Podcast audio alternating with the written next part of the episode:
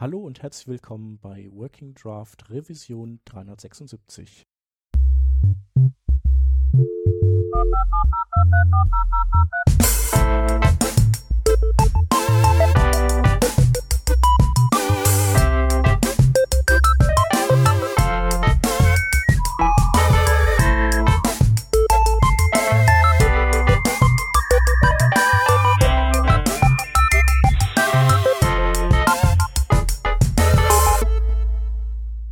Heute sind wir zu viert. Aus dem Stammteam haben wir dann einmal den Stefan.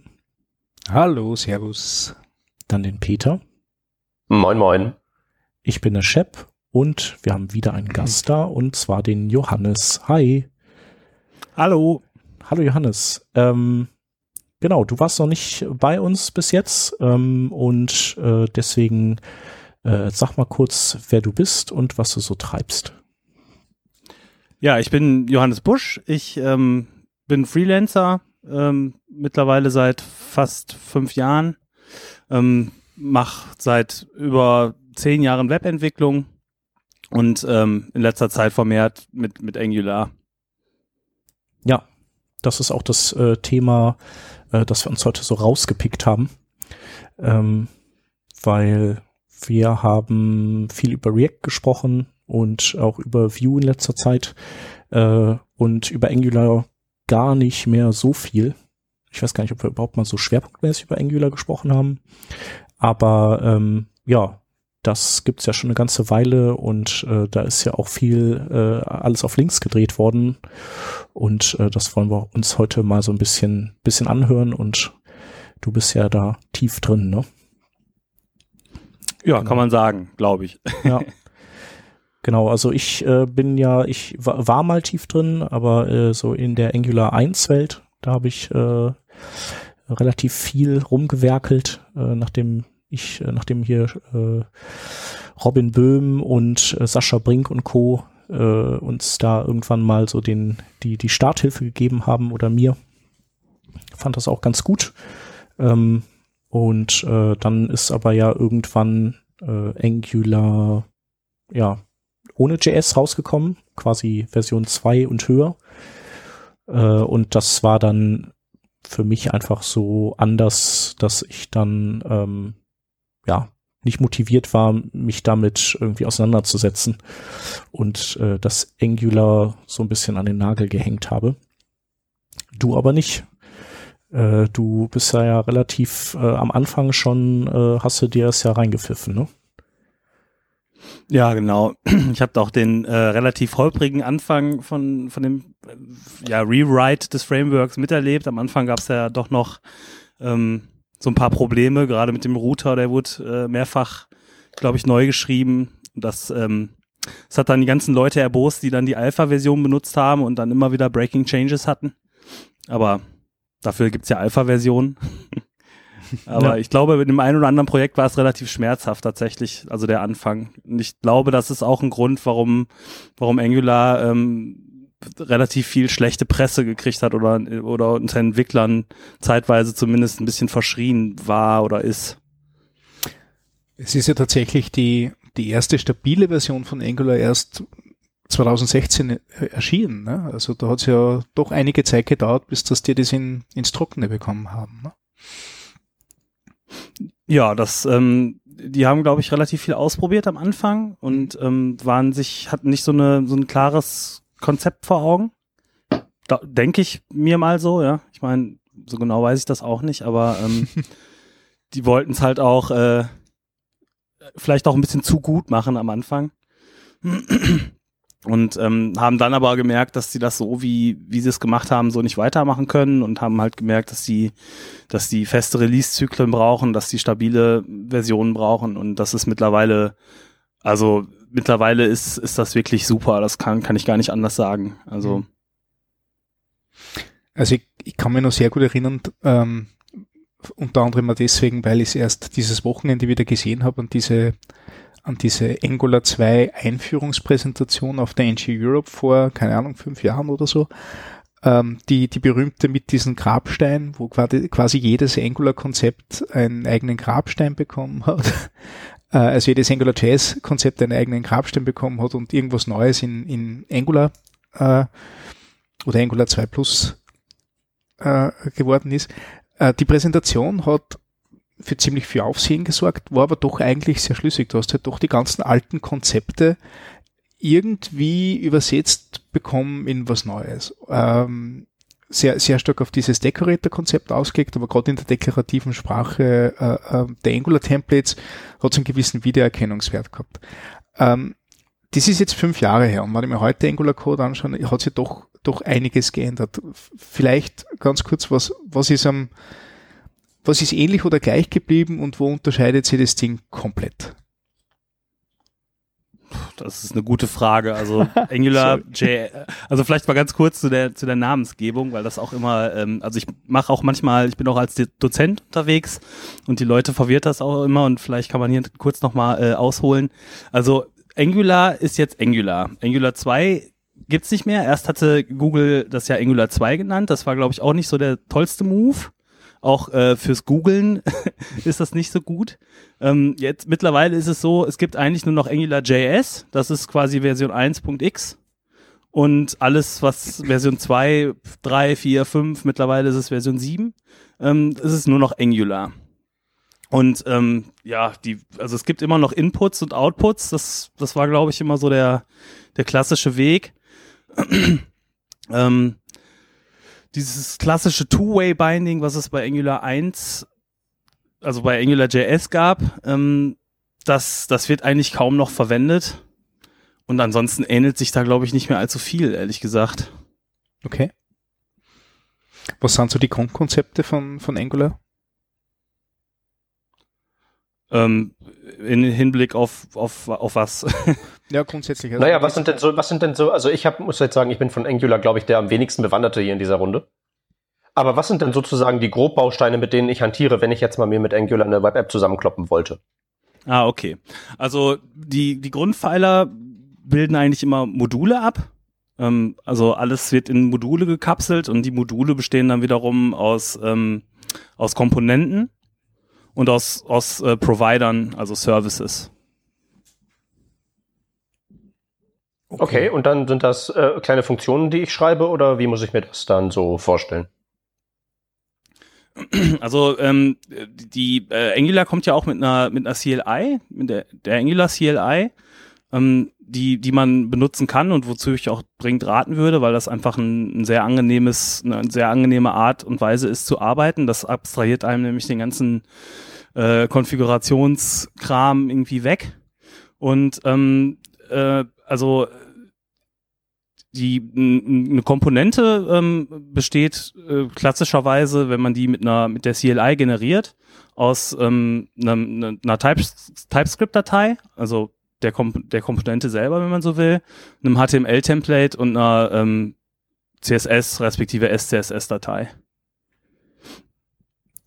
Genau, und die, du hattest und ja vorhin erwähnt, es gibt diese Module und Module sind im Prinzip, äh, könnte man das so als äh, äh, sozusagen Mini-Angular-Anwendungen sehen, die aus verschiedenen Komponenten bestehen und eben dann diese Provider haben, falls so als Datenquelle und dann könnte man mehrere Module wiederum zu was Größerem organisieren. So ja, Art. genau. Also klassischerweise hat man halt hat man halt ein ein Grundmodul, das das App-Modul. Das ist äh, wo alles, wo quasi der Grundbaustein der der Applikation. Und dann ähm, legt man sich Feature-Module an. Ähm, also was weiß ich zum Beispiel ähm, Chat-Modul oder so, ja, wo man dann, äh, wo dann alles, was was diesen dieses Chat, was dieser Chat braucht, um um irgendwie zu funktionieren, äh, reingekapselt wird. Mhm. Äh, und, und das Modul wiederum besteht dann halt aus vielen kleineren Komponenten. Okay. In äh, Vue und React ist ja quasi alles Komponenten und man verschachtelt einfach nur Komponenten in Komponenten. Ähm, wie würdest, also kannst du das, also sofern du dich da auskennst, so ein bisschen äh, sagen, was die, also warum es nicht nur Komponenten sind bei Angular, sondern warum es diese Module gibt? Ich, ich glaube, dass das Angular Team wollte damals ähm, hat hat die hat hat diese Bewegung äh, in, in JavaScript gesehen, alles in Module zu kapseln und, ähm, und wollte das analog dazu aufbauen. Mm, also es ist auch so, dass, dass Angular halt per Default mittlerweile äh, Lazy, Lazy Loading anbietet. Mhm. Und ähm, all diese Module kann man, kann man halt äh, lazy nachladen. Okay, dann, dann man, ist also aber idealerweise mit Modulen, man, ja. Sorry. Ja, sorry? Ja? Nee, sag ruhig. Äh, also ich hatte erst gedacht, dass äh, Module so ein, so ein äh, stehender Begriff in der Angular-Welt ist, aber tatsächlich ist damit einfach nur äh, äh, JavaScript-Modules äh, gemeint. Also quasi als Technologiebasis. Ja, es ist, es ist, nee? es ist tatsächlich nur, nur Rap um das ganze Ding. Also du, du ähm, ein Modul im, im Angular-Sinn ist tatsächlich ein Angular-Modul, das äh, äh, sehr, sehr genau definiert, welche Bausteine ein gewisser Teil deiner Applikation bedeutet. Das sind eben diese sogenannten Komponenten. Komponenten sind äh, äh wiederverwendbare äh, HTML-Elemente, äh, die man jetzt am eher mit den Komponenten vergleichen kann, die wir aus, aus Vue und React kennen. Ähm, äh, die Services, die sind, die sind einfache Klassen mit Datenströmen äh, reaktiven Datenströmen meist, aber nicht zwingend. Äh, Angular braucht diese beiden Dinge, weil was Angular macht, ist, dass äh, Dependency Injection betreibt zwischen den Providern und den Komponenten. Das heißt, die Komponente weiß eigentlich nicht, woher sie die Daten bekommt. Es wird nur das Interface dazu definiert. Äh, was dann tatsächlich dieses Werkzeug ist, das die Daten da reinschickt, definiert das Modul. Das heißt, über dem Modul hast du diesen Kleister, mit dem du äh, äh, Präsentationslogik und Datenlogik vereinst. Das ist einmal so, okay. also würde ich jetzt einmal sagen, ist so das Grundset vom Angular-Modul. Und dann hast du halt nur den ganzen anderen Schmaronzens wie, wie äh, Filter, also Pipes in Angular oder, oder Direktiven, das sind quasi so Attribut, äh, Kennzeichnungen, die du halt dann auch da reinpappen kannst. Und ähm, in Wirklichkeit kannst du das vorstellen wie eine ganze Listen an, an ECMAScript-Imports am Anfang, wo du die Daten herholst und dann ein fettes JavaScript-Objekt, wo du in Array, in einer Provider-Array, in einer direktiven Array oder, oder so schmeißt und mit einem festen Decorator äh, ähm, dazu, damit der Angular Compiler tatsächlich weiß, was das Ding eigentlich soll. Und das ist Angular Modul.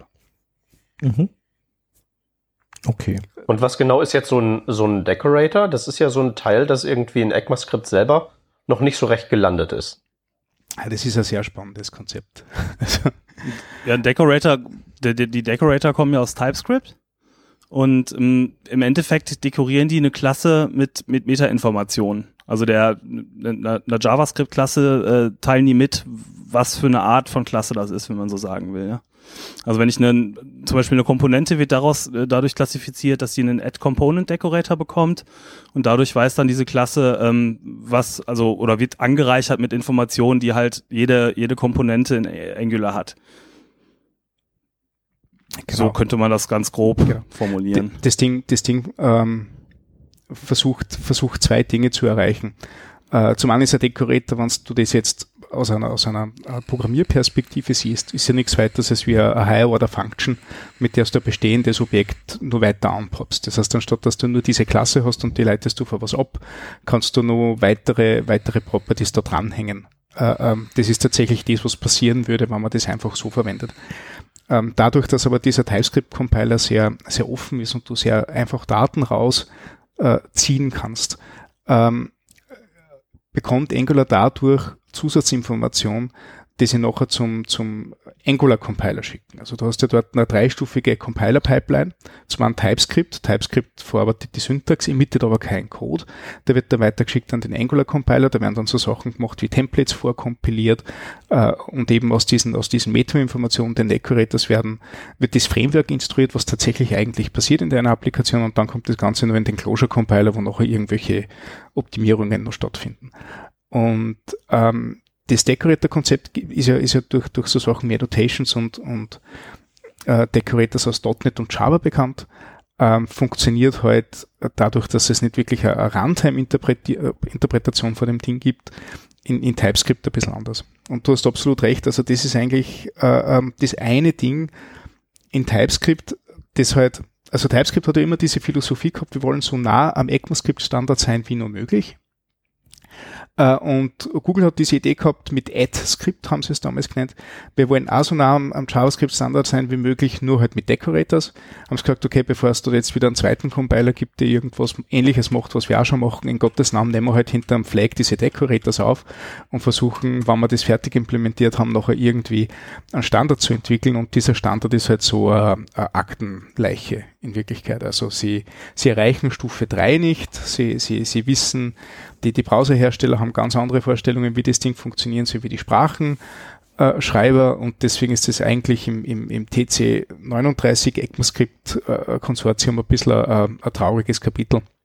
Nicht ganz so traurig. Also die, die Decorators oder jetzt so, also ich, weil ich meinte nur, weil ich die ähm, genau darüber halt letztens was gelesen habe und halt eben der Streit jetzt darüber ist, okay, was machen wir jetzt sozusagen mit dieser Decorators-Syntax? Die ja de facto ähm, allenthalben benutzt wird. Das ist ja nicht nur in, in Angular, sondern da gibt's ja auch so einige Verrückte, die das in React und so ausrollen. Und das jetzt halt eben wirklich die Frage ist, okay, was machen wir jetzt? Anders gesagt, äh, wessen Zeug machen wir kaputt, indem wir es irgendwie standardisieren? Das ist natürlich ja. eine unangenehme ja, Situation. Ähm, ja, es ist, das ist wirklich, das ist so ein bisschen, ähm, ähm, na, wie heißt denn das? Gottes Willen. Ja. Ressourcenkonflikt? Na, geh, keine Ahnung. Nicht Ressourcen. Ja, Deadlock. Deadlock war das Ding, was ich gesucht habe. Genau. Also da, da, da ist man sich halt einfach absolut nicht einig, was passieren soll und deswegen passiert da nichts. Und, und ja, ähm, ja, also ich finde es ich find's so rückwirkend betrachtend eigentlich fast ein bisschen schade, dass das Ding überhaupt in, in, in TypeScript gelandet ist und ich finde es, äh, also tatsächlich hat er das, dieses Dekorieren der Funktionen oder Klassen oder was auch immer, das kann eine Funktion übernehmen. Das braucht kein Decorator sein. Decorator ist eigentlich tatsächlich nur Syntactic Sugar für das Ding. Äh, mit, der, mit der ganz grandiosen Ausnahme, dass Angular daraus Information zieht. Also Angular braucht diese Syntax, um tatsächlich zu wissen, was in der Applikation vorgeht. Und deswegen gibt's das Ding. Und äh, meine Vermutung wird sein, dass das Teil nie im Standard sein wird und immer nicht ein, ein bekanntes Compile, äh, äh, äh, äh Compile-to-Syntax sein wird, ähnlich wie JSX. Also wer weiß, ob JSX jemals im Standard landen wird, wird verwendet auch jeder, ne? Hm. Ja, genau, ich denke mir halt eben auch so was, dass es halt irgendwann einfach sozusagen ein Pla zum Platzhalter gleichsam degradiert wird für äh, dieser Name ist irgendwie reserviert und da wird garantiert irgendwann im Standard stehen, dass der Standard niemals was enthalten wird, was add irgendwas heißt. Genau. Äh, und dann macht damit Werte Language Extensions, was ihr wollt, so, so nicht direkt also, Makros, aber so in die Richtung. Das ist ja das, was ich vermute, dass passieren wird. Es wird bei JSX mhm. haben sie ja äh, äh, irrsinnige Probleme, dass das nur dran denken, das vielleicht nativ zu implementieren.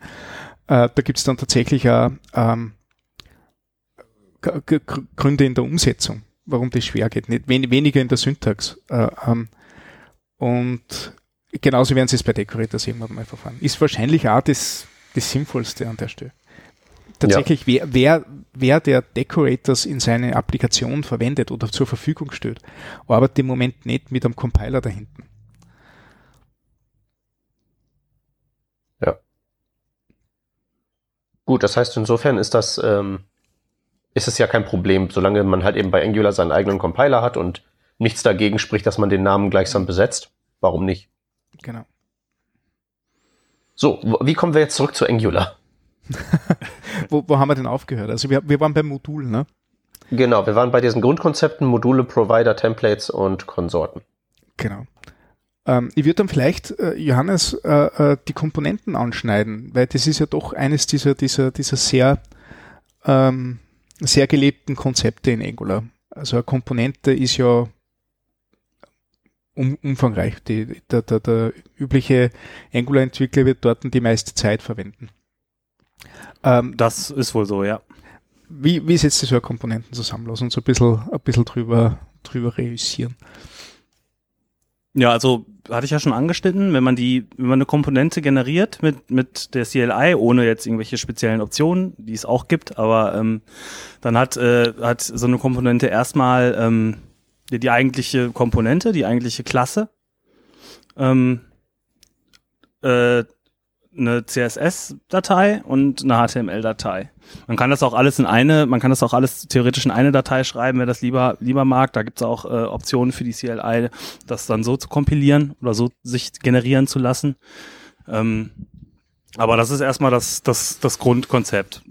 Was, was ich persönlich auch ganz nett finde, weil man theoretisch auch dann äh, das auf, die Arbeit aufsplitten kann in äh, ich sag mal, in den technischen Teil, der dann für die, für die Funktionalität verantwortlich ist und in den Design-Teil, wo theoretisch auch jemand äh, dran arbeiten kann, der nur CSS und HTML machen möchte. Genau, also da, mm. kommt, da, da kommt da diese äh, ähm, sehr bekannte Template-Sprache von Angular eigentlich rein. Nicht? Also das, für das ja damals AngularJS so geliebt und, und äh, äh, benutzt worden ist. Ähm, die T Template, also äh, diese Templates, dieses HTML ist ja jetzt nicht nur einfach einfach straightforward HTML, auch nicht wirklich handelbar Syntax oder so, sondern das ist ja ziemlich voll mit, mit Angular-spezifischen Anweisungen. Was zum Beispiel gibt es dort? Genau, die, ähm, also die, die Klassiker ähm, sind halt natürlich die, die Bindings. Ähm, aus Angular 1 kennt man noch dieses Two-Way-Binding. Ähm, das, das gibt's in Angular 2 immer noch, aber es wird eigentlich so gut wie nie mehr verwendet. Also ich persönlich verwende es zumindest fast nie, wenn, wenn ich Applikationen baue. Aber es gibt halt immer noch die Inputs und die Outputs. Das sind so die, die größten Dinger, die man da benutzt. Und ähm, ich glaube, da streiten sich auch die Geister, dass viele Leute mögen das nicht, äh, diese Schreibweise, aber ähm, Inputs werden halt über ähm, eckige Klammern dargestellt also wenn ich jetzt ein HTML-Template, äh, ein, ein Div habe oder so, dann wenn ich da etwas in eckige Klammern äh, reinschreibe, dann, dann heißt das im Endeffekt, ich, ich gebe da etwas hinein, Informationen hinein. Und ähm, wenn ich wenn ich Outputs, also Events quasi ähm, von von diesem Div lesen wollen würde, dann würde ich das über über runde Klammern ähm, äh, besch beschreiben. Und, also sind das, ähm, das dann so, ähm, an, so direktivenartig, so über Attribute? Nee, Direktiven gibt's auch. Ähm, das wäre dann, also die Direktive, die klassische Direktive würde, wäre dann tatsächlich so eine Attributschreibweise. Mhm. Ähm, äh, ja, also äh, das ist halt echt was Eigenes. So, ich glaube, das gibt's auch in der Form sonst sonst nirgendwo. Mhm, okay. Also, ich wollte nur gucken, ob ich mit meinem irgendwie sehr, sehr, sehr, sehr halbgaren AngularJS-Wissen da irgendwie den Ball aufnehmen kann. Ähm, das Ding ist, das haben sie eigentlich ganz gut im, im, äh, in diesem einen äh, legendären Vortrag, den ich am Anfang angesprochen habe, äh, ähm, erzählt, die Idee dahinter war das, dass du sagst, okay, äh, diese, diese eckigen Klammern, die kannst du dir vorstellen, wie wenn du ein Element aus einem Array holst. Nicht? Deswegen sind es eckige Klammern. Also das heißt, da kriegst du was raus. Und äh, die runden Klammern, da kannst du dir vorstellen, das ist wie wenn du jetzt eine Funktion aufrufst und einen Parameter reinsteckst. Nicht? Das ist dann quasi der Input. Und das ist eigentlich eine ziemlich nette, äh, äh, nette Eselsbrücke dafür. Ähm, und, und das ist im Grunde das, aus, aus dem die äh, äh, die Templates bestehen. Wenn es dann nicht nur sehr, sehr viel mehr gäbe, wie zum Beispiel die Direktiven, äh, das sind diese, also Direktive war im, im damaligen Angular einfach alles. Äh, in dem Fall sind es jetzt nur mehr diese Attribute, die können aber dann einen Stern davor haben. Das habe ich bis jetzt noch nicht rausgefunden, was jetzt der Unterschied ist zwischen einem Stern und keinem Stern. Ähm, da hast du dann auch diese Expre Expressions wieder drinnen, äh, das heißt diese, diese, diese, diesen JavaScript-Code, der direkt evaluiert wird äh, in, einem, in einem String äh, und du hast so Dinge drin wie äh, ähm, normale Handlepass Mustache-Geschichten, wo du halt dann tatsächlich printest und austauschst. Also bei dem Stern, da kann ich, äh, da kann ich dich, glaube ich, erleuchten. Der Stern, gerne. das sind halt, das sind halt äh, äh, Angular interne Direktiven. Also Direktiven, die nicht von dir selber geschrieben worden sind, sondern die das Framework halt von Haus aus mitbringt. Ganz okay. klassischerweise zum Beispiel ein ng-if. Ja, genau. Also wenn ich etwas, wenn ich etwas an, äh, anzeigen will oder es halt eben nicht anzeigen will, ähm, dann wäre das ein ngif mit einem Sternchen. Und ähm, dieses Sternchen sagt halt einfach nur, das ist eine Direktive, die kommt aus Angular. Und ich glaube, du hattest gerade gesagt, ähm, Outputs sind eckige Klammern und Inputs runde. Das ist aber genau umgekehrt. Also die runden Klammern sind Outputs und ja, ja, die genau, Klammern genau. sind Inputs. Ja. Äh, äh, kommt drauf an, aus welcher, aus welcher Sicht du das siehst. Ähm, also, also du, du sagst, die, die, die runden Klammern sind Inputs, oder wie? Man kann, nee, oder Outputs. Outputs. Also, genau, aber, aber genau. tatsächlich gebe ich, gebe ich ja da was rein, aber für die andere Seite. Das heißt, es ist ein Output vom Template, aber es ist ein Input dann von, von, von außerhalb. Nicht? Das ist halt, das ist tatsächlich auch ein bisschen was für diesen, ah ja, das ist halt ein bisschen, also ein ganz klassisches Beispiel für, für einen Output ähm, ist zum Beispiel äh, der Klick. Event, wenn man so will, wenn man sich auf einen Click-Event von, äh, von einem äh, HTML-Tag äh, äh, subscriben will, dann, dann schreibt man runde Klammer auf Klick, runde Klammer zu und ähm, dann würde man da eine, eine, zum Beispiel eine Funktion angeben, die man in der Komponente verwenden will, die dann irgendwas macht, wenn dieser Click-Event gefeuert wird. Und ähm, wenn ich jetzt eine, eine Komponente habe, ähm, eine verschachtelte Komponente, und ich möchte der von der Elternkomponente, möchte ich da irgendwas reingeben, ähm, irgendwelche Daten reingeben, die, die, die diese Kind-Komponente dann anzeigen soll, dann wären das halt eckige Klammern, mit der ich dann mhm. in diese andere Komponente Daten eingeben kann. Also im Endeffekt macht, macht, macht, äh, äh, ist, sind die Rundenklammer nichts, nichts anderes als irgendwie Event-Listener auf, auf, äh, ja, auf ein HTML-Element ja. legen. Dafür kann, kann dir jetzt noch was sagen bezüglich diesen, diesen Sterndirektiven. Äh, äh, tatsächlich sind es nicht nur diese, diese internen Angular-Direktiven, weil ich habe erst vorige Woche selbst eine, eine Sterndirektive geschrieben, die so äh, ähm, Templates nur dann anzeigt, wenn irgendwelche Daten asynchron geladen werden können, damit man so einen schönen Loading-Indicator macht und später kriegt man die Daten so reingeploppt. Und das ist anscheinend äh, ein Shorthand oder äh, ja, stimmt, äh, Syntactic Sugar, ähm, der dir so, so ein Template-Wrapping übernimmt, äh, damit du genau eben solche Sachen nur dann, also damit die Sachen nicht direkt gerendert werden, sondern nur gerendert werden, wenn die Direktive sagt, es darf gerendert werden. Dann kriegst du nämlich so ein, ah Gott, wie heißt das Ding, so ein, äh, ein View-Ref und ein Template. Ja, View Container Ref. ja, genau, View Container Ref und äh, ich hab's ja da stehen, und der Template Ref und der, genau, und Com Component Factory Resolver kriegst du dann reingeladen und wenn du das jetzt merkst, Hut ab. Das klingt also, jetzt schon wieder voll nach Angular auf jeden Fall. Ja, total. also die aber da muss man auch sagen, das sind aber Edge Cases, ja. Also das braucht man im, im täglichen Doing wirklich selten. Wirklich? Ja, ich, ja. ich benutze das so gut wie nie. Mhm. Und, und, ich mache eigentlich fast nichts anderes momentan, außer irgendwelche Angular-Applikationen zu bauen. Mhm. Ja, ist cool. Es ist, also, also wenn man was. Ja. Ja. Nee, sag ruhig. Ja, das ist, das ist tatsächlich der erste Produktivcode, den ich in Angular geschippt habe. Das war genauso eine Direktive, wo ich mit diesen ganzen Referenzen und Factories herumwerken habe müssen und da hat man ordentlich das Hirn geraucht danach. Aber das ist ja das, wir wollten halt die, die, das Ladekonzept unserer Applikation vereinheitlichen. Das heißt, ich habe gesagt, okay, ich möchte einfach überall, wo ein Ladeklingel draufkommt, möchte ich eine Direktive raufklatschen, super einfache API und dann irgendwie, okay, und das sind die Daten, das ist irgendwas Asynchrones, entweder Observable oder Promise oder sonst irgendwas, und wenn da Daten kommen, dann sagen wir bitte das Template an. Und so wirst du sowas machen willst, steckst halt du ganz tief in dieser, in dieser, äh, ähm, in diesen Framework-Bausteinen drinnen. Also da durchbrichst du diese, diese API, die von außen eigentlich äh, ähm, schön gehalten wird oder häufig schön gehalten wird. Vielleicht hast du recht, vielleicht ist Edge Kits. Tatsächlich erwartet man ja sowas, dass das provided wird von, von Frameworks.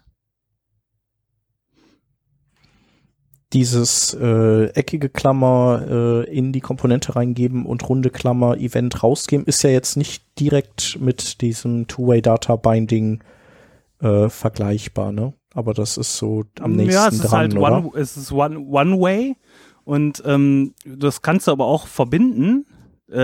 Da hat mal jemand den Begriff geprägt, Banana in a Box. Mhm. Dann machst du halt eckige und runde Klammern und dann hast du Two-Way-Data Binding. Okay. Genau, aber das, äh, ähm, also ich weiß, im, im klassischen Angular äh, war das dann auch manchmal einfach äh, unklar, welche Daten jetzt wie rum durch das ganze Ding fließen mhm. und äh, deswegen macht man das nicht mehr, beziehungsweise man, man äh, nutzt in Angular auch eher sowas wie äh, so ein äh, Store, oder? Da gibt's ja, ähm, was gibt's da? Redux gibt's, kann man auch verwenden und äh, ähm, oder wie machst machst du das? Was ist so dein also, deine Art, äh, so Daten äh, zu hin und her zu schieben in einer Angular-Anwendung? Ja, es kommt drauf an, wie komplex die ist. Also ähm, Redux kann man natürlich machen. Redux ist ja im Endeffekt auch nichts anderes als ein Pattern, was man sich überlegt hat. Ja. Ähm, für, Re für Redux gibt es einen schönen Wrapper äh, in Angular, der, der heißt NGRX. Das ist ähm, ein externes, äh, eine externe Bibliothek, die man da einbauen kann, ähm, die, die inspiriert ist von, von Redux, ähm, die allerdings ähm, sich halt die, die Stärken des Frameworks zunutze macht und das halt alles über ähm, RxJS abbildet. Und da gibt's dann halt auch einen Store und, äh, und so weiter, eine Effektbibliothek, womit man dann äh, seine, seine Effekts machen kann, also seine Side-Effects und so. Das ist alles sehr, sehr, sehr schön gemacht. Ähm, das, das, ist, das ist auch das, was ich empfehlen würde, wenn man wirklich, wenn man wirklich eine große Applikation hat, wo der, wo der äh, State halt irgendwann sonst nicht mehr handelbar ist. Ähm, in der aktuellen Applikation, die ich baue, äh, hab, haben, haben wir sowas nicht. Also da, da bin ich auch äh, erst später reingekommen. Ich glaube, wenn ich das von Anfang an mitgebaut hätte, dann hätte ich da schon sowas auch eingebaut. Aber man kann das auch wirklich ähm, tatsächlich über Inputs und Outputs handeln. Also das, das geht schon. Also gerade weil RxJS ist halt einfach von, von Haus aus bei Angular mit dabei. Und ähm, das ist halt einfach extrem mächtig. Also damit kann man, kann man gerade so States-Geschichten relativ sauber abhandeln, finde ich persönlich. Aber also es gibt auch noch mehr Redux äh, ähm, Packages, die, also da gibt's verschiedene Ansätze, aber ich glaube, so NGRX ist so der größte Vertreter und auch, auch das robusteste. Ich könnte mir auch vorstellen, dass, dass Google da irgendwann mal sagt, so, ach, wisst ihr was, ähm, wir übernehmen das jetzt mal. ja. Oder so. Okay. Hast du irgendein anderes ausprobiert von, von diesen Redux-Implementierungen? Nee, es ist ja. also tatsächlich nicht, nee. Ähm, ja.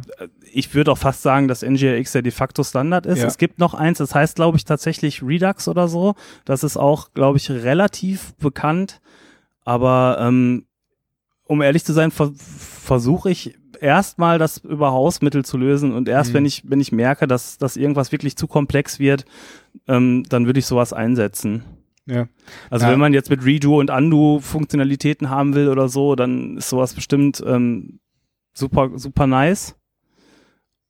Aber ähm, je nachdem, was die Applikation halt so machen soll, kann man das auch über Bordmittel lösen. Und ich bin halt ein großer Freund davon, eine Applikation nicht mit zu vielen äh, externen Abhängigkeiten voll zu voll zu hauen. Hm. Nein, also wir, wir haben auch, also wie wir uns entschieden haben, so ein State Management reinzugeben, war das eigentlich die Go-To-Lösung, dieses NGRX. Also da gibt es ja dann nur NGXS, glaube ich, war das das eine, das, das Arno zumindest eine schöne Dokumentation hat.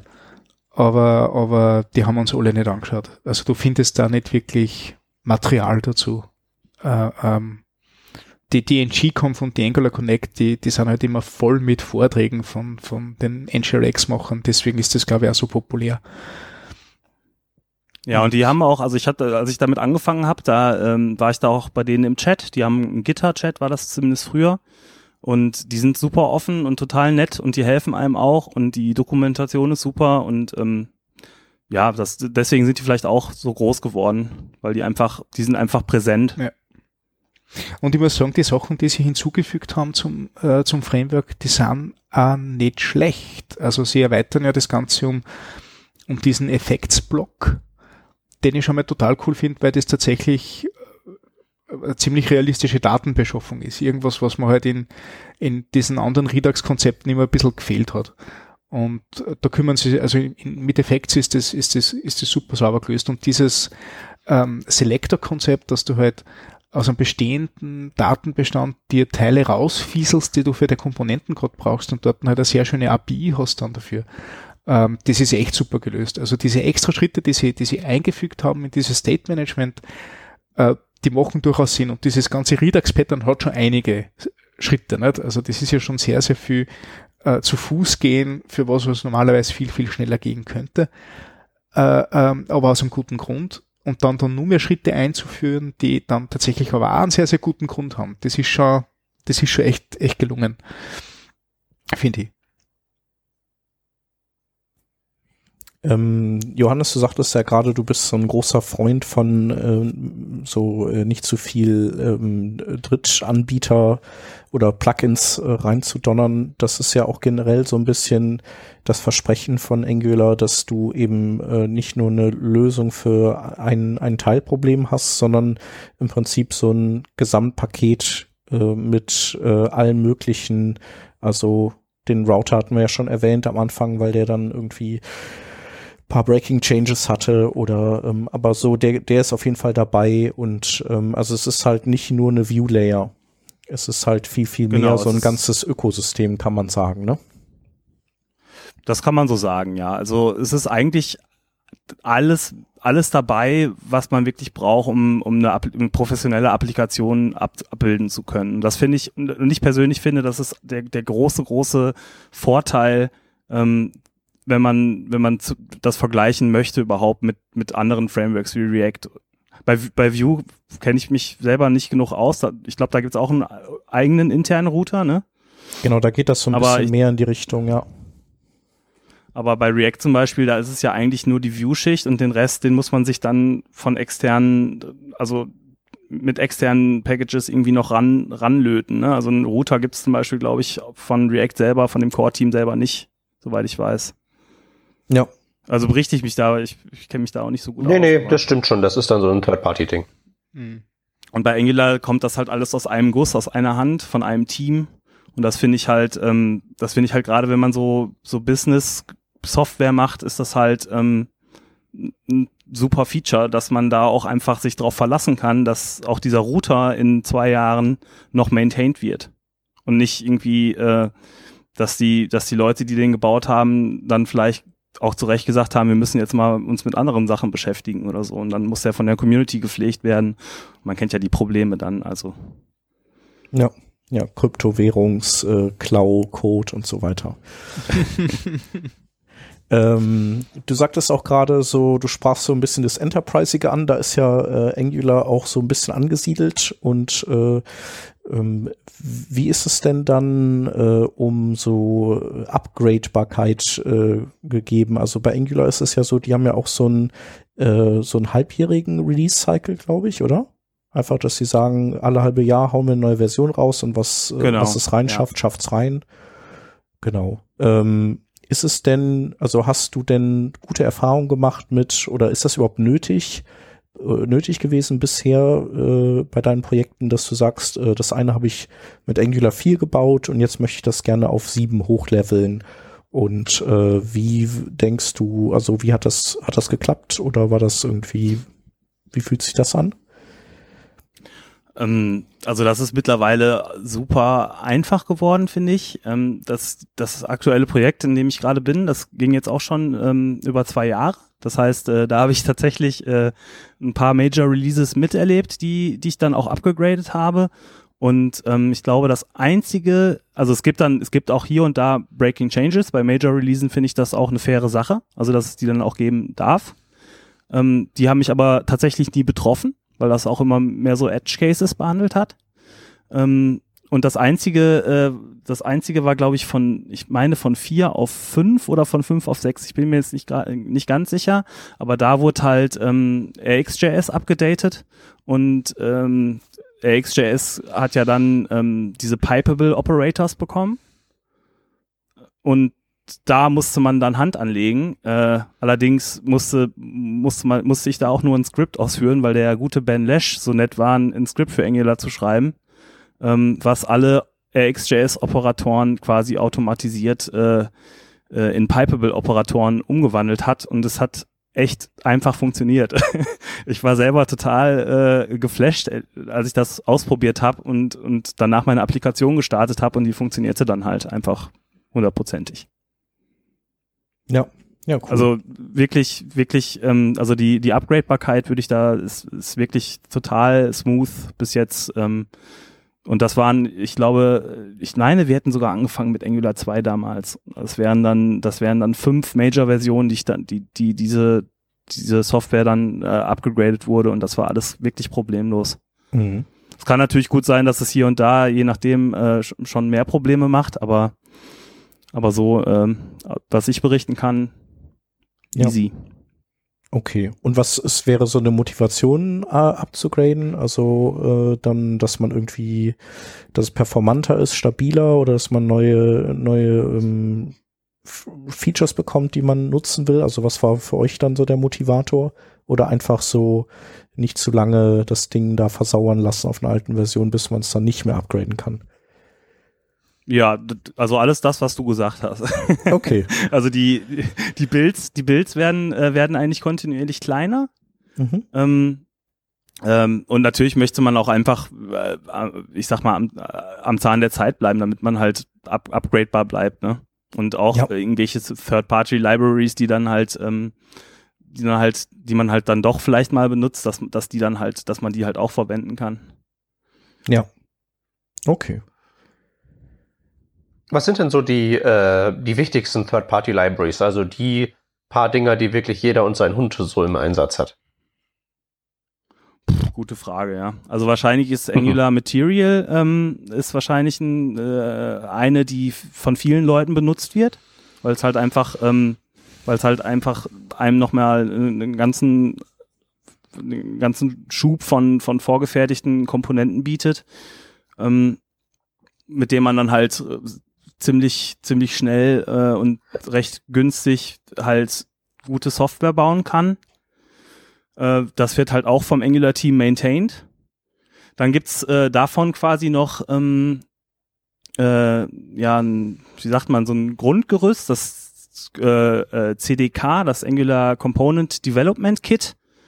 Ähm, das, was man, was man halt selber dazu benutzen kann, um darauf seine eigene Komponenten-Library aufzubauen, die halt dann schon aber mit Best Practices, mit Accessibility, Featuren und so halt schon angereichert ist. Okay, aber was, was tut das genau für mich? Also wie baue ich da meine Komponenten drauf auf? Ähm, äh, ja, gute Frage. Habe ich, ich habe es ehrlich gesagt selber noch nie benutzt. Ah. Wir, wir Aber haben, wir äh, ich habe mir sagen lassen, das ist total super. Ja, wir, wir, haben das tatsächlich im Einsatz. Ähm, das, das Ding ist, ähm, das hat nicht einmal so, so, so eine große API-Surface, wie man das erwarten würde, wenn es heißt, das ist ein, ein Komponenten-Development-Toolkit. Tatsächlich geht es um so Dinge wie ähm, die, diverse Patterns, die, die in, in, in mehreren Widgets auftauchen können, wie zum Beispiel das Overlay-Pattern. Und das Overlay-Pattern ist ja sowas, wenn du jetzt äh, einen Button drückst und es macht ein Overlay auf, hat das ja für, für aus Accessibility-Sicht das gleiche Verhalten, wie wenn du jetzt eine Custom-Checkbox, die kein Select-Element darunter hat, nicht, sondern die wirklich handgeschnitzt ist, wie wenn du dort diese Select-Box ausfährst. Das ist einfach ein Container, der sich über den bestehenden Content drüber legt und an einer bestimmten XY-Position ist und jetzt den Fokus braucht und wenn du einen gewissen Key drückst, den Fokus nicht mehr haben soll. Ähm, da ist sehr viel, sehr viel Logik drinnen, sehr viel, sehr viel Handarbeit drinnen. Ähm, und du kannst dann diese, dieses Overlay tatsächlich wie, wie x-beliebige Komponente hernehmen, du kannst quasi einen Komponenten-Wrapper rundherum schreiben, äh, kannst aber sicher sein, dass die, die Sachen, die dort, äh, was du das verwendest, die, die hat keine Präsentation, die hat wirklich nur Funktion dass du so Dinge kriegst wie eben diese Keyboard-Steuerung, diesen Autofokus, also auch diese, diese Aria Live Regions, damit der, der Screenreader weiß, dass er jetzt dort hinspringt und solche Sachen. Äh, und, und solche Patterns, die abstrahieren es raus in so ein wiederverwendbares Ding und dann kannst du ein Component Kit drauf aufbauen. Ähm, die, die aktuellste, die sie jetzt gemacht haben, ist so, ein, so ein, ähm, so ein Virtual Scroll Ding stell dir vor, du hast eine Liste mit, mit sehr, sehr vielen Elementen und willst du durchscrollen, äh, dann ist es ein sehr nettes Pattern, dass du einfach nur genug anzeigst, damit das Scrollen jetzt kein, kein Bruch darstellt. Das heißt, du kannst zwei Seiten scrollen und die zwei Seiten sind geladen, dann schmeißt du oben wieder die Sachen raus und unten schmeißt du wieder neue Sachen rein. Also aktualisiert ständig äh, äh den DOM mit einem vertretbaren Set an Daten anstatt mit dem gesamten Set an Daten. Und genauso dieses Virtual Scrolling, das dem diese, dieses Datenhandeln Analysten übernimmt, äh, und mit dem du, mit dem du, äh, äh, und da diese ganze Scrolling-Dynamik, die ja durchaus komplex ist, wenn du jetzt äh, äh, die Touch-Events abfragen musst oder die Maus-Events abfragen musst. Das haben wir alle schon mal gemacht in der Vergangenheit und das ist sehr, sehr, sehr viel und meistens vergessen wir was. Und da gibt's halt dann diese, diese Hilfskomponente, die löst ja das Ganze und du strickst die Präsentationslogik drumherum, du hast eine API, die, die total gleich definiert ist und, und kannst es dann verwenden. Ähm, wir haben tatsächlich unser Designsystem A mit, den, mit dem CDK aufgebaut. Und die Schöne ist jetzt das, dass die Komponenten, obwohl sie teilweise sehr, sehr unterschiedlich ausschauen oder teilweise anderes Verhalten haben, äh, für jemanden, der schon mal mit Material gearbeitet hat, komplett gleich zu verwenden sind. Das heißt, jeder, der mit Material äh, äh, in Angular gearbeitet hat, weiß, wie er mit unserer Komponentenbibliothek arbeiten muss. Und das ist für uns, wo wir sehr, sehr viele Leute äh, sehr schnell onboarden wollen, auch Leute, die, die viel Angular-Erfahrung haben, onboarden wollen, die können sofort UI stricken und brauchen sie dann nicht großartig in der Dokumentation reinlesen. Und für das ist das halt, das muss ich ganz ehrlich sagen, das ist einer dieser, dieser, dieser Pros, die in diesem Ökosystem eigentlich sehe. Und das, äh, da würde ich auch gerne nochmal anknüpfen, weil, also ich hatte ja vorhin erwähnt, dass ich das halt als sehr großen Vorteil äh, empfinde, dass, dass das alles so aus einer Hand kommt. Und das ist halt auch ein Vorteil, weil ich glaube, man, die, also natürlich wird man dann in einen gewissen Rahmen gedrückt als Entwickler. Aber andererseits, ähm, wenn ich als, als, als Business sage, ich, ähm, ich möchte mir neue, ich brauche neue Entwickler oder ich brauche mehr Entwickler, wenn die, die, wenn die da die Applikation sehen, dann, dann können die die eigentlich auch zu 90 Prozent direkt verstehen und direkt äh, wissen direkt, was wie funktioniert. Dadurch. Ist, also das finde ich halt auch, das wird halt oft, ähm, glaube ich, vernachlässigt. Wenn ich jetzt in, also ich stelle mir das zumindest so vor, wenn ich jetzt in ein React-Projekt äh, äh komme, dann kann das einfach sein, dass das einfach 100, also sehr, sehr anders ist als das, als ein React-Projekt, wo, wo ich letzte Woche noch dran gearbeitet habe. Und bei Angular ist es halt schon so, dass man da, ähm, dass man sich da, glaube ich, sehr schnell zurechtfindet. Auch wenn, wenn, wenn man das Projekt jetzt noch nicht kennt. Und aus Business-Sicht finde ich, ist das halt ein, ein echt großer Vorteil. So. Ja. Klingt auf jeden Fall plausibel, ja. Ob das, äh, ich weiß nicht, wie das in der React-Welt ist oder ob sich da schon so viele Dinge durchgesetzt haben, dass, dass es dann auch tendenziell immer die gleichen Kandidaten sind, die da auftauchen, äh, so an äh, äh, Software-Versatzstücken quasi. Äh, an Versatzstücken ja, aber die werden dann halt eben teilweise sehr unterschiedlich bis hin zu originellen Interpretationen unterworfen so dass du halt eben, also dass das halt eben schon so richtig ist, du kommst ins React-Projekt rein und da sind irgendwie die gleichen Dinger da alle vorhanden, so die üblichen Material UIs und Reduxe und was nicht alles.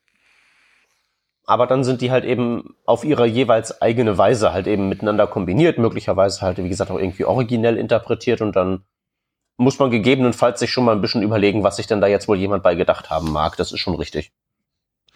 Ähm, ich habe hab da unterschiedliche Szenarien schon gesehen, also sowohl in React als auch in Angular. Ich habe durchaus React-Codebases gesehen, die sehr, sehr vernünftig gegliedert waren und wo man sich jetzt sofort zurechtgefunden hat, die halt auch gewisses Reglement brauchen.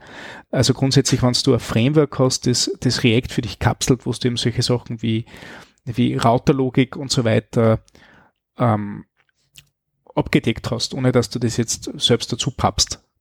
Ähm, hast du, hast, kannst du genauso schön Code äh, äh, bekommen und genauso lesbar und genauso so leicht verständlich und, und äh, zugreifbar. Äh, und ich habe auch schon in Angular Sachen gesehen, wo du, du denkst, okay, wie, wie in alle Seiten der Welt kann diese Applikation überhaupt noch stehen, weil da irgendwelche Services untereinander Dinge hin und her schießen und kein Mensch weiß, wo die Daten jetzt tatsächlich herkommen und wo jetzt das Modul zu finden ist und so und so. Das geht alles. Also ja klar, also ich meine, du kannst, du kannst ja mit jeder Sprache und mit jedem genau. Tool kannst du Blödsinn machen. Aber ich glaube, bei React wird es dir schon vergleichsweise einfach gemacht.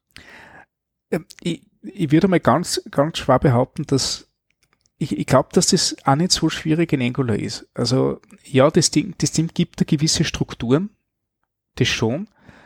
Ähm, aber also Strukturen, aber trotzdem nur sehr, sehr viel Freiraum. Ähm, da gibt es einen Schritt weiter, der heißt Ember. Und in Ember hast du nur Struktur und da kannst du einfach nicht ausbrechen. Und tatsächlich schaut da wirklich jede Applikation komplett identisch aus äh, äh, im Code, wenn du das machst. Bei dem Level ist Angular nicht. Also das, das ist tatsächlich ein Ding, das ich, das ich fast ein bisschen ankreiden würde. Es, man muss sehr viel Struktur schaffen für sehr, sehr wenig Gleichheit, die man noch herauskriegt. Also du kriegst erst dann so wirklich äh, äh, saubere Strukturen und einheitlichen Code und einheitliches Verständnis, wenn du ein State Management wie NGRX einsetzt, weil du dann auf einmal deine Services in einem Kanal bündelst und immer wild durch die Gegend schleust. und was sehr, sehr wichtig ist, gerade in größeren Teams, und das würde ich, würde ich wirklich jedem empfehlen, das ist dieses NX äh, äh, Workspace Pattern.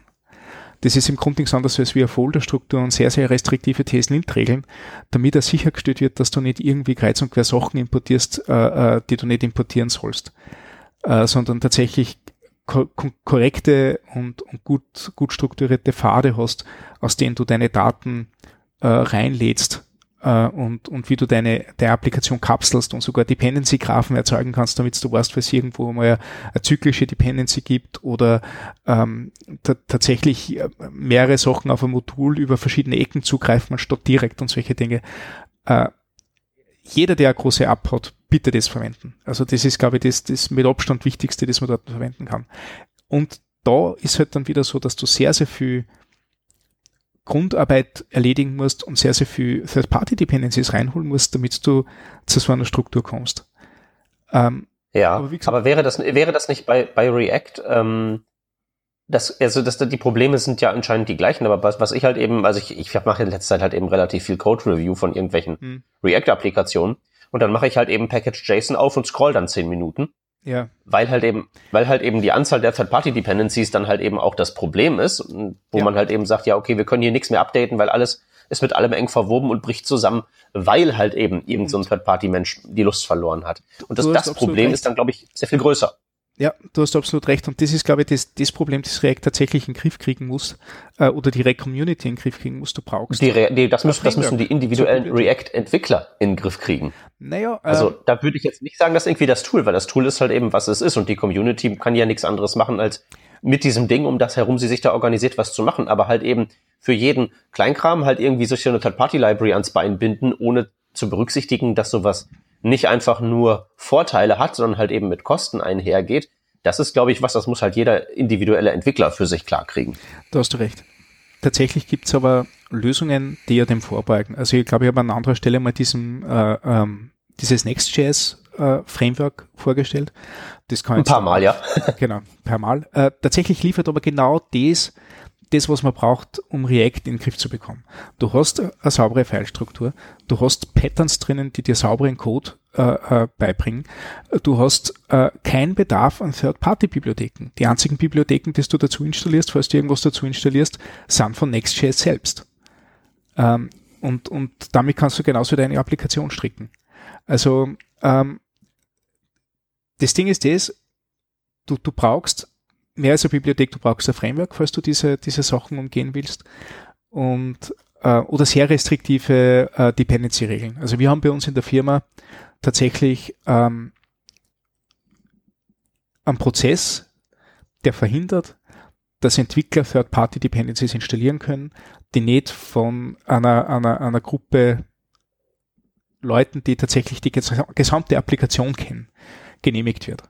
Also du musst tatsächlich fast wie beim Amt für Third-Party-Dependency bei uns mit einem Antragsschein herkommen und den fünfmal abstempeln lassen im, im Laufe von zwei Sprints, damit du das Ding überhaupt in der Package-JSON reinkriegst. Und ich bin sehr, sehr dankbar dafür. Also wenn 200 Entwickler in der gleichen Codebase herumdoktern, äh, sind solche, solche Prozesse äh, ähm, un, unweigerlich nötig.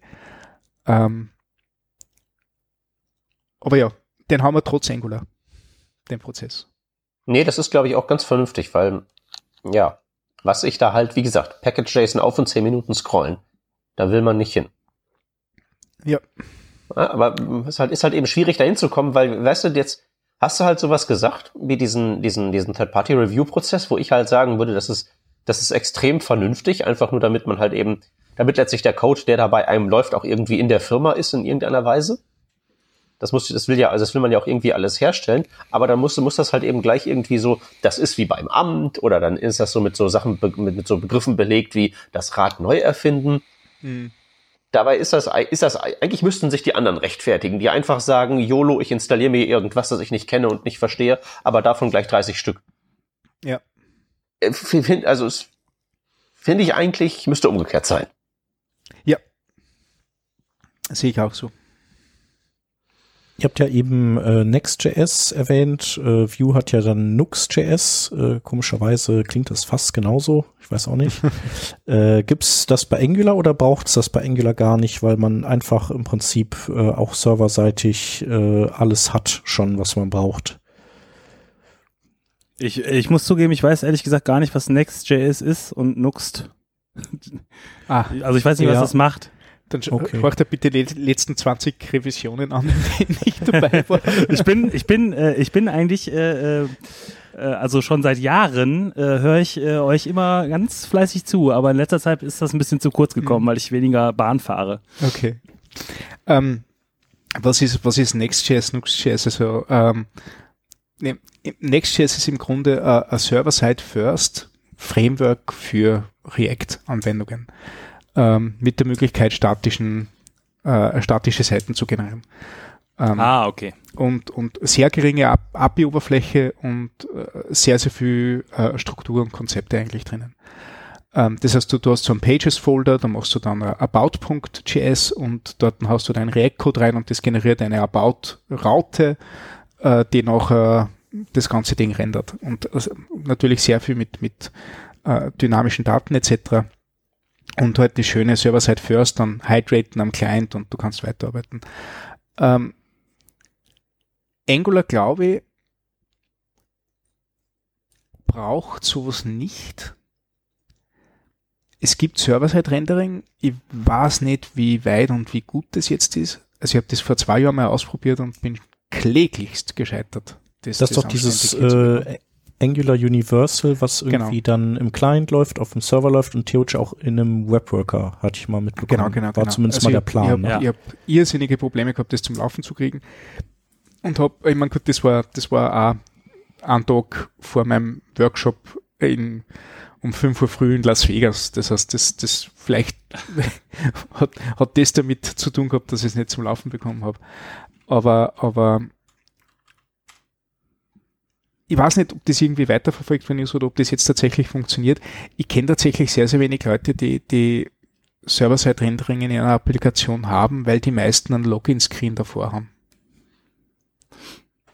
Also äh, Universal ähm, war äh, früher eine Third-Party-Library auch von der Angular Community und okay. die wurde dann irgendwann ähm, von Google annektiert und ist jetzt ein, also das Universal Package ist halt ein offizielles Angular Package mittlerweile. Und ich glaube, das funktioniert auch echt gut mittlerweile, aber ich muss leider gestehen, ich äh, habe es auch noch nicht ausprobiert.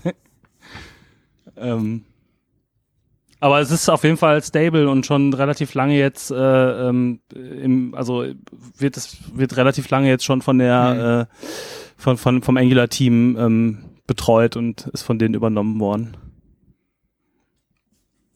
Das habe ich nicht gewusst, dass das einmal ein Third-Party-Ding war. Aber cool. Ähm, ansonsten, äh, was, was äh, hat Angular noch so auf der Habenseite äh, in Richtung irgendwie, äh, äh, irgendwie coole Tricks auf Lager und äh, Performance und so? Was so da, da, da der Stand der Dinge?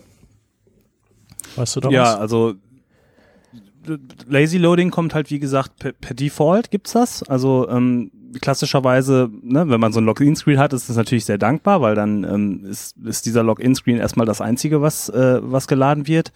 Und ähm, die, die Module, die, also man, man sollte seine Applikation halt idealerweise ähm, äh, vernünftig in, in Module kapseln. Und ähm, die Module werden dann, können dann einfach ähm, lazy nachgeladen werden, wenn man eine bestimmte Route ansurft. Es gibt, gibt da zwei Strategien. Einmal diese Lazy Load Strategie und dann gibt's noch eine Preload Strategie, wo dann ähm, ähm, einfach, äh, also in der Preload-Strategie werden dann die Module halt einfach ähm, geladen, wenn, wenn der Browser halt gerade Zeit dafür hat. Das kommt halt einfach, das kommt halt einfach mit dem Framework mit und da muss man eigentlich auch nichts, nichts mehr machen. Das ist einfach Bestandteil. Das find, also das persönlich finde ich schon sehr angenehm ähm, und das ist auch sehr mhm. einfach einzusetzen. Okay. Äh, was gibt's noch? Wäre das dann, das wäre dann wahrscheinlich vergleichbar mit mit äh, diesem React Suspense oder was? Das jetzt auch gerade äh, in der Mache ist. Na, ich glaube, das ist doch vor allen Dingen ein UI-Dings, oder? Mm, ja ne? dass du irgendwie so sagst, äh, äh, da kommen jetzt irgendwie die Daten und, und, bis sie da sind, zeigst du das an und mhm. wenn die Daten da sind, zeigst du das an. Lazy Loading wäre ja wirklich ähm, so wie dann so die JavaScript-Files. Genau. Ja. Also, okay. Also, ich, ich glaube, man kann das relativ, relativ einfach mit, mit tatsächlich einer der, der, der, der größten Stärken von dem Framework beschreiben, dass du dir als Entwickler die um solche Sachen nicht wirklich kümmern brauchst, weil tatsächlich brauchst du nur aktuell bleiben äh, und gewisse Dinge erledigen sie von alleine. Wie zum Beispiel sauberes Code-Splitting, äh, sauberes Lazy Loading, wie schnellere Templates, wie schnelleres Template Parsing.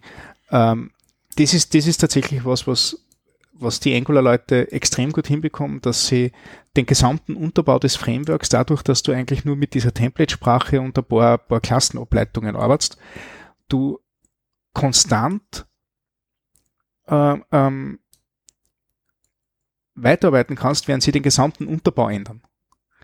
Äh, und äh, sie, jetzt ist ja gerade dieser, dieser Angular Ivy Renderer in, im Gespräch, der, der schon seit eineinhalb Jahren in Entwicklung ist und alles auf den Kopf stellen wird ich als Entwickler brauche mich nicht drum kümmern, ob das Ding mit meiner Applikation funktioniert, weil es wird funktionieren, weil die API tatsächlich so, so grundgegeben ist. Und sie reißen da um und ändern das alles. Das ist tatsächlich schon der, der fünfte Renderer, den sie jetzt entwickeln.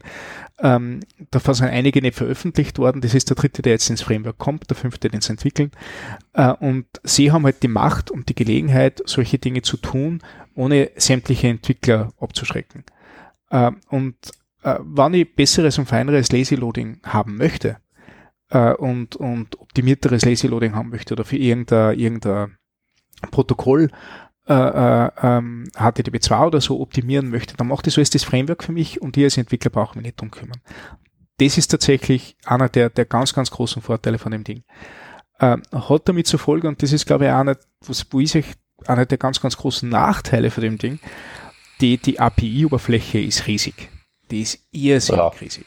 Du hast irrsinnig viel verschiedene Programmierparadigmen, die du, die du gemeinsam ver verwendest. Du hast diesen, diesen stark objektorientierten Ansatz bei dem Code, den du schreibst. Tatsächlich hast du eine reaktiv-funktionale Programmierung, wenn du mit, mit Events und Datenströmen arbeitest. Dann hast du deklarative Programmierung, wenn du mit, mit Markups machst und du kannst fast mit Markups äh, und mit Templates enorm viel lösen, ohne dass du jemals einen Controller-Code angreifst.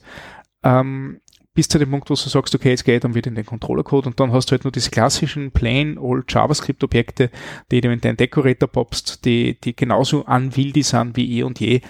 Äh, und das alles zusammen mit, mit, mit zehn verschiedenen Möglichkeiten, jedes Ding zu tun, das ist tatsächlich eine, eine nicht zu unterschätzende Hürde bei dem, bei dem Framework. Also, ja, es ist halt, es ähm, ist halt, es ist halt jedes, jedes Paradigma, das es gibt, plus halt ein paar, wir haben über die Decorators gesprochen, ja. die es halt eigentlich in dem Sinne noch gar nicht gibt oder vielleicht nie geben wird. Also das ist halt schon so eine Mammutaufgabe, sich da reinzufuchsen. Absolut. Und du, du, du lernst, äh, was ich herausgefunden habe, jetzt je länger ich damit arbeite, äh, natürlich gibt es diese äh, eine Möglichkeit, dass du, dass du sehr an der Oberfläche bleibst. Wie gesagt, du hast nur eine API-Oberfläche da, damit du an der API-Oberfläche bleibst. Ähm, irgendwann kommt trotzdem der Punkt, wo du ein Framework interner eintauchst, weil du irgendein, irgendein äh, äh, Race Condition in deiner Zone bei der Change Detection hast. Ich, ich weiß ja gar nicht, was ich da jetzt dreht. Ich kenne mir da tatsächlich bei weitem nicht so gut aus, wie, wie wahrscheinlich, wahrscheinlich äh, äh, müsste, aber, aber. Ich hätte sonst äh, gefragt, was so eine Zone eigentlich ist, ja. Ja. Das ist irgendwie, ähm, ach Gott, die kannst du nicht einmal erklären. Ich habe mir den Vortrag okay. zehnmal angeschaut, ich kann es nicht erklären. Kannst du das, Johannes? Ich konnte das mal. Ja, Ich habe es also wieder vergessen. Das ist das Ding, wo die Change Detection passiert. Und das ist irgendwie äh, äh, äh, in sich geschlossener, Echtzeit-eventgetriebener Kontext, damit es performant passieren kann. Und sie überlegen, ob es denn nicht mit dem neuen Renderer überhaupt noch brauchen oder ob es da nicht gleich was, was, was, was Besseres machen können. Ähm, mhm. Ja. Ja, stellt sich raus, äh, auch wenn man keine 10.000 Third-Party-Libraries installiert, irgendwo muss der Code ja sein, der das ganz Zeug genau. macht, was er irgendwo macht. Irgendwo muss das herkommen, ganz genau.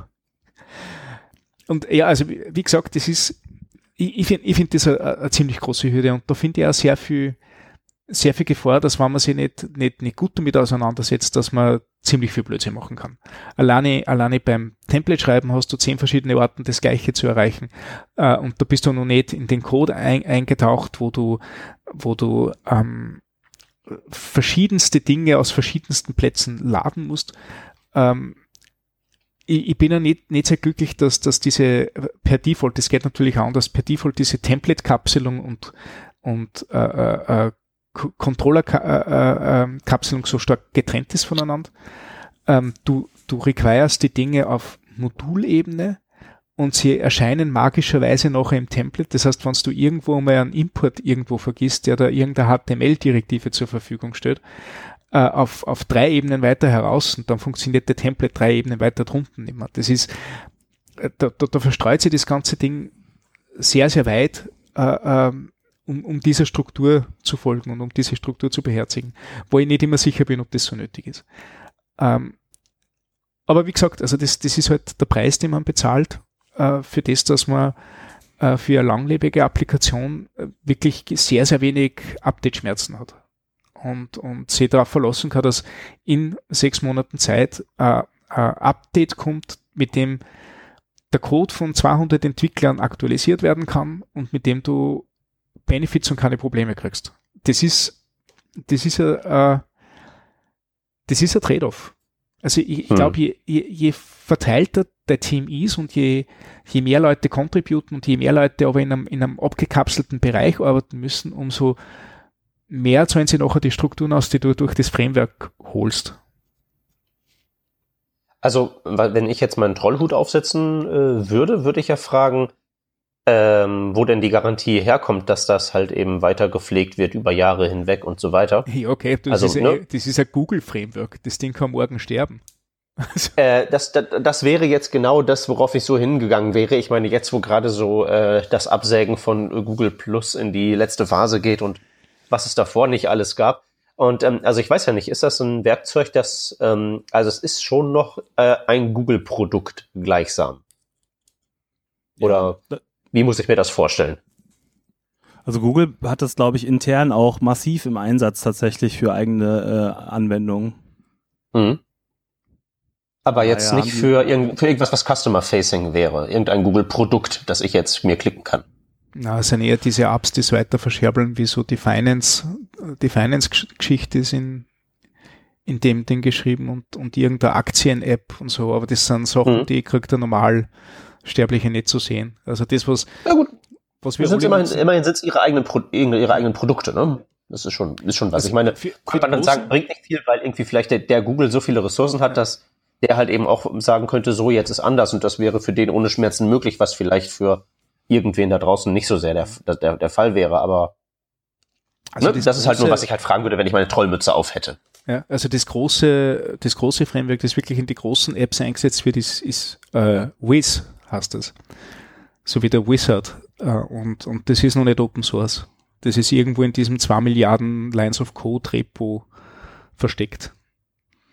Und mit dem wird Gmail gemacht und mit dem wird, wird Google Docs gemacht und solche Sachen. Okay, also äh, WIZ. Mhm. Okay, und damit wird Gmail gemacht. Will man das haben? Ähm, ich weiß es nicht. Also ich glaube, dass schon einen guten Grund hat, warum das Ding noch nicht Open Source ist.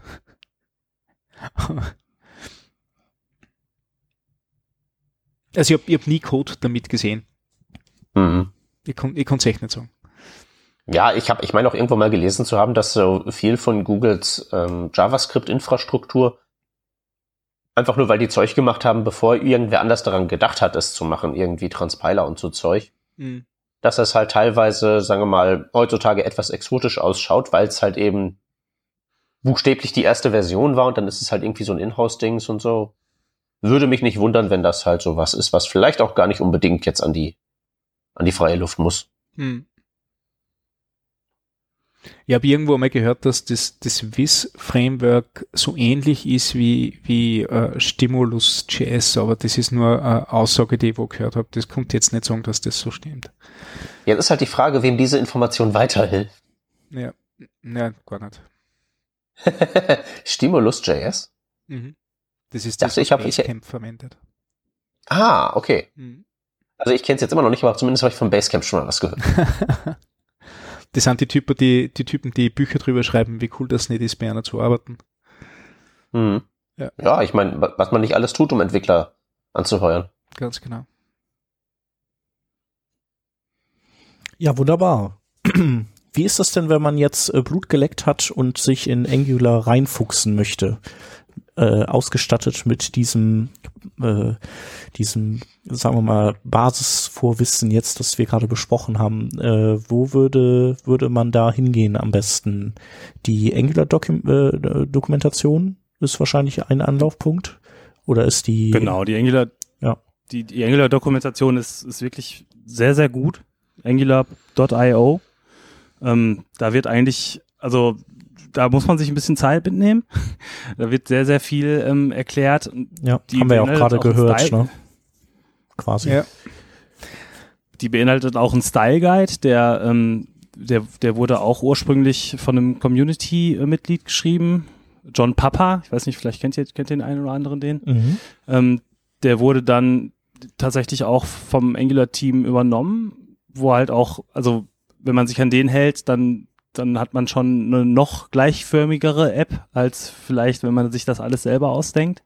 Da gibt's Tutorials und so weiter. Also das ist, ähm, ich glaube, da ist alles drin, was man so braucht, um, äh, um da ähm, einfach mal die ersten Schritte mitzumachen. Ja, äh, so irgendwelche Videotutorials, die du empfehlen könntest? Auch? Gibt's da was? Ja, auf den, auf den ähm, verschiedenen Plattformen, also auf egghead.io gibt's auf jeden Fall ganz viel. Ähm, auf äh, Frontend Masters äh, gibt's ganz viel dazu. Und natürlich kann man auch Workshops, äh, Workshops buchen.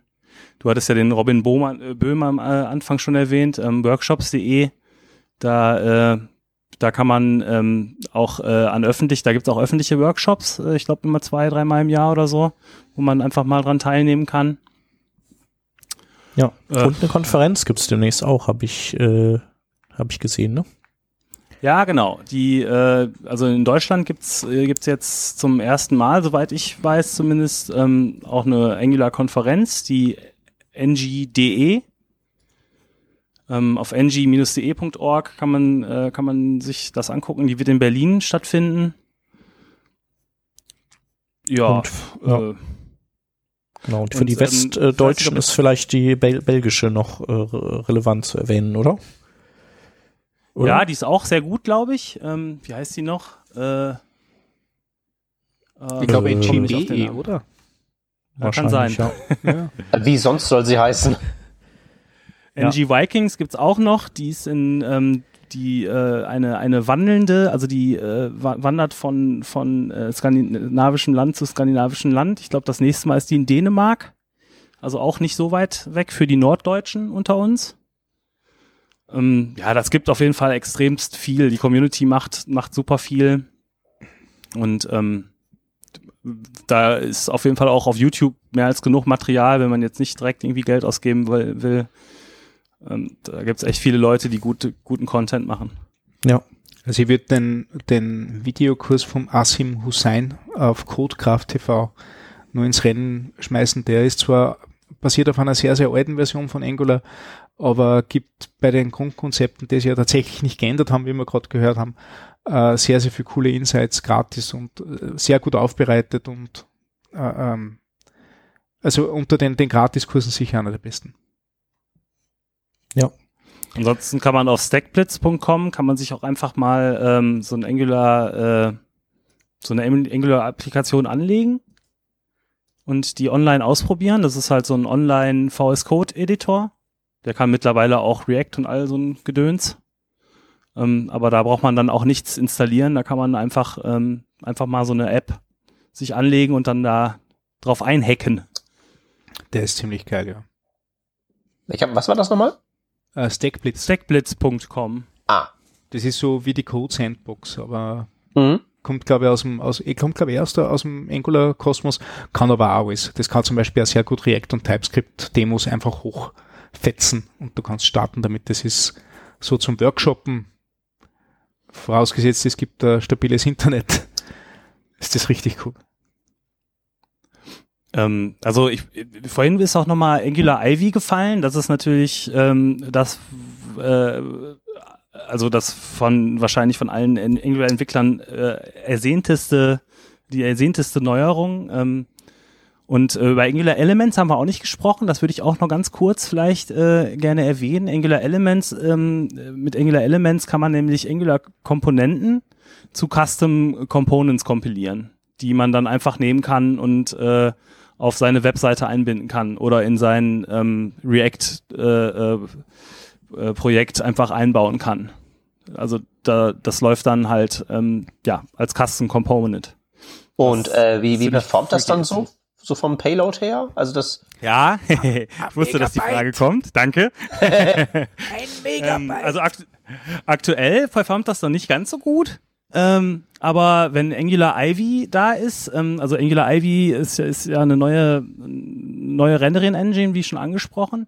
Und ähm, die ermöglicht äh, äh, es dem, dem Angular-Code äh, noch mehr an dem Baum zu schütteln als, als sonst so. Also das Tree-Shaking und so weiter, das funktioniert da viel, viel besser als aktuell. Und ähm, äh, auch Angular-Komponenten, die halt nicht verwendet werden, wie zum Beispiel ein Router oder so. Das ist aktuell, soweit ich weiß, zumindest so, dass das da alles mit reinkompiliert wird. Und mit Angular Ivy wird das nicht mehr so sein. Da wird dann wirklich nur noch das reinkompiliert, was auch benutzt wird. Mhm. Und ähm, äh, also mit Angular Ivy sind äh, sind die Entwickler äh, auf einen auf eine Custom Component, also auf eine Angular äh, äh, kompilierte Angular äh, Applikation gekommen, die hatte vier Kilobyte, eine Hello World Angular. Auf, und da wird es dann nämlich interessant. Also aktuell natürlich ist das, ist das vom Payload wahrscheinlich eher nicht so wirklich zu gebrauchen. ähm, aber mit Ivy wird das wirklich, glaube ich, nochmal ein Game Changer werden. Weil ähm, wenn man dann Custom Components mit so einem Angular sich, sich bauen kann und die dann halt universell einsetzen kann, dann wird es, glaube ich, nochmal einen guten Schub nach vorne geben. Ja, das ist ja eh auch ein guter Trend, dass so relativ viel Frameworks jetzt auch ähm, so Bordmittel mitbringen, nach Web Components äh, sozusagen als Compile-Target raus zu kompilieren. Ja. Ja, gut. Ich würde sagen, wir haben äh, vieles erwähnt. Ähm, genau. Für alles, was wir nicht erwähnt haben, sage ich jetzt einfach mal, äh, möge man uns in den, im Kommentarbereich zusammenstauchen oder äh, bei Fragen oder Rückfragen äh, gerne äh, da reinschreiben oder auch ähm, äh, ja dich Johannes oder auch den Stefan auf Twitter anhauen. Dein Handle ist Jomungant und vom Stefan ist äh, DDPRRT. Dead Parrot. genau. Äh, verlinken wir aber auch. Und ja, äh, ansonsten wie immer äh, die Information, dass wir euch gerne helfen werden, wenn ihr äh, Angular-Entwickler sucht. Äh, ungefähr 15.000 äh, Zuhörer haben wir pro Revision und da dürfte vielleicht auch ein Angular-Entwickler dabei sein, der einen neuen Job sucht. Ähm, und ansonsten äh, könnt ihr uns auch unterstützen auf Patreon, wenn ihr sagt, das ist ganz okay, was wir hier machen. Ähm, und ja, folgt uns auf Twitter oder auf Facebook, auch wenn es evil ist. Google Plus braucht man nicht mehr erwähnen, wird abgeschaltet. Und äh, was wir aber erwähnen sollten, ist äh, vielen Dank, Johannes, dass du da warst und äh, Angular mal hier auf den Tisch gebracht hast. Ja, vielen Dank, dass ich da sein durfte. Gerne, gerne. Genau. Und äh, genau, das hatte ich noch vergessen. Äh, wenn ihr wen kennt oder Lust habt, über ein Thema zu sprechen, dann äh, haut uns gerne an. Äh, dann laden wir euch ein. Ähm, ja, vielen Dank fürs Zuhören und bis nächste Woche. Tschüss. Tschüssi. Ciao. Tschüss.